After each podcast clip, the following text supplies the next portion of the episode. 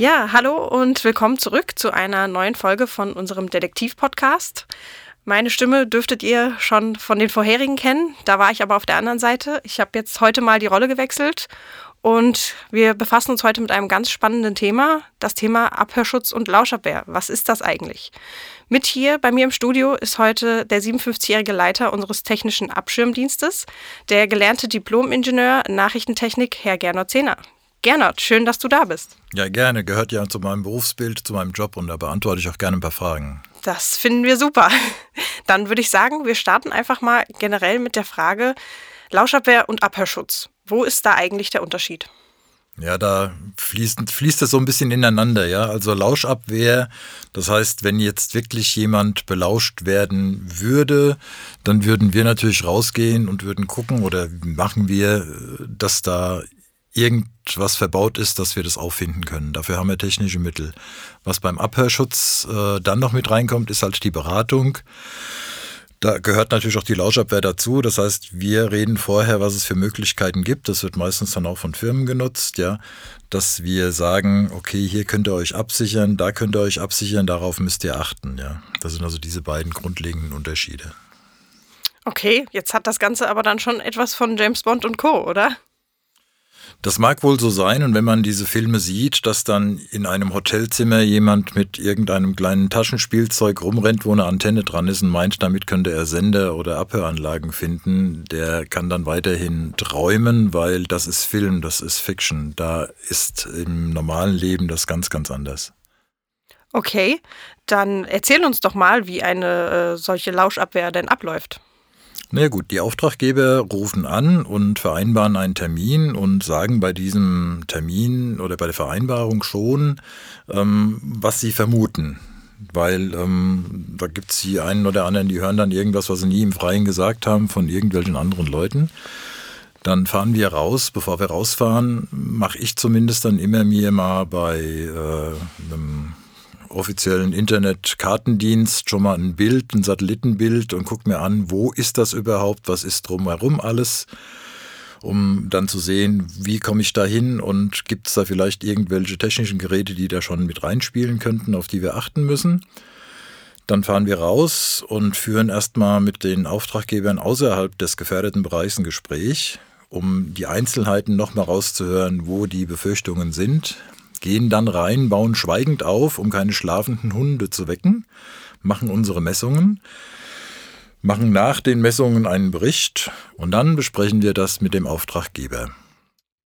Okay, das klingt jetzt aber dann schon relativ zeitaufwendig. Was nimmt so ein Lauschabwehreinsatz für eine Zeit in Anspruch? Das ist immer abhängig von ähm, den einzelnen Räumen, die abgesucht werden sollen. Ja, eine Firma mit 200 Quadratmetern in einer Ebene mit äh, Büros ähm, geht genauso schnell vonstatten wie eine Dreizimmerwohnung, ja, oder ein Einfamilienhaus, wo man viele Treppen laufen muss.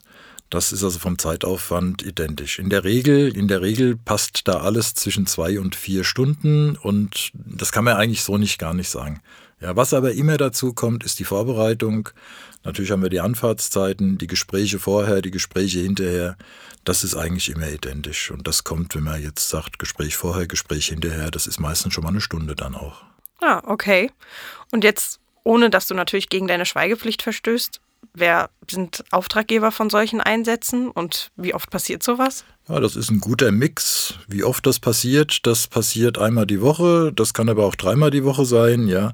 Dann äh, passiert auch mal eine Woche gar nichts, dass da in dieser Richtung kein Auftrag reinkommt. Die Auftraggeber sind oftmals Firmen, die irgendwo äh, Sachen haben, die eigentlich niemand anderes wissen soll. Und äh, andere Firmen von der Konkurrenz, die sind halt sehr interessiert und verbauen da eventuell Abhöranlagen, ja. Und da gibt's halt von der Technik her viele, viele Möglichkeiten. Auch gerade wenn die äh, Besprechungen am Konferenzen mit äh, zukünftigen, äh, sage ich jetzt mal, Geschäftspartnern ähm, da sind wir auch äh, dabei, ohne dass die neuen Geschäftspartner das wissen, sondern wir sind dann in einem Nebenraum und überwachen das Gespräch, die Konferenz. Und wenn wir dann merken, dass da eine Abhöranlage eingeschaltet wird, dann haben wir von außen die Möglichkeit, diese Abhöranlage ja, zu beeinflussen oder aber wir geben ein Zeichen an den Konferenzleiter, der dann das Thema sofort wechselt. Das andere, was wir noch haben, sind halt Privathaushalte. Da fängt es schon an bei Nachbarschaftsstreitigkeiten, dass da mal irgendjemand ein Mikrofon aufbaut, äh, in, auf der Terrasse, ja, ein Richtmikrofon zum Beispiel, oder so eine dilettantische China-Wanze, die in einem Frequenzbereich arbeitet, wo auch viele freie Frequenzen vergeben sind, Autoschlüssel, Temperaturüberwachung, ja, die findet man natürlich sofort.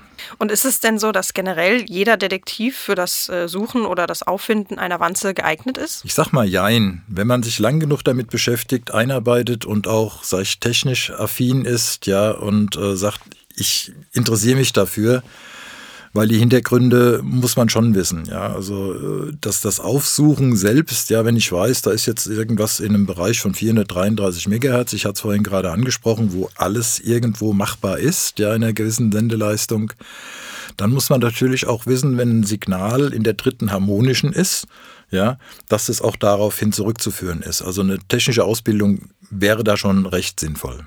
Und ähm, wie erfolgt so eine ähm, Ausbildung zum, ich sag mal jetzt, Abhörschutztechniker? Ja, theoretisch könnte man Nachrichtentechnik studieren, das ist das eine. Ähm, man kann auch in der Schule aufgepasst haben.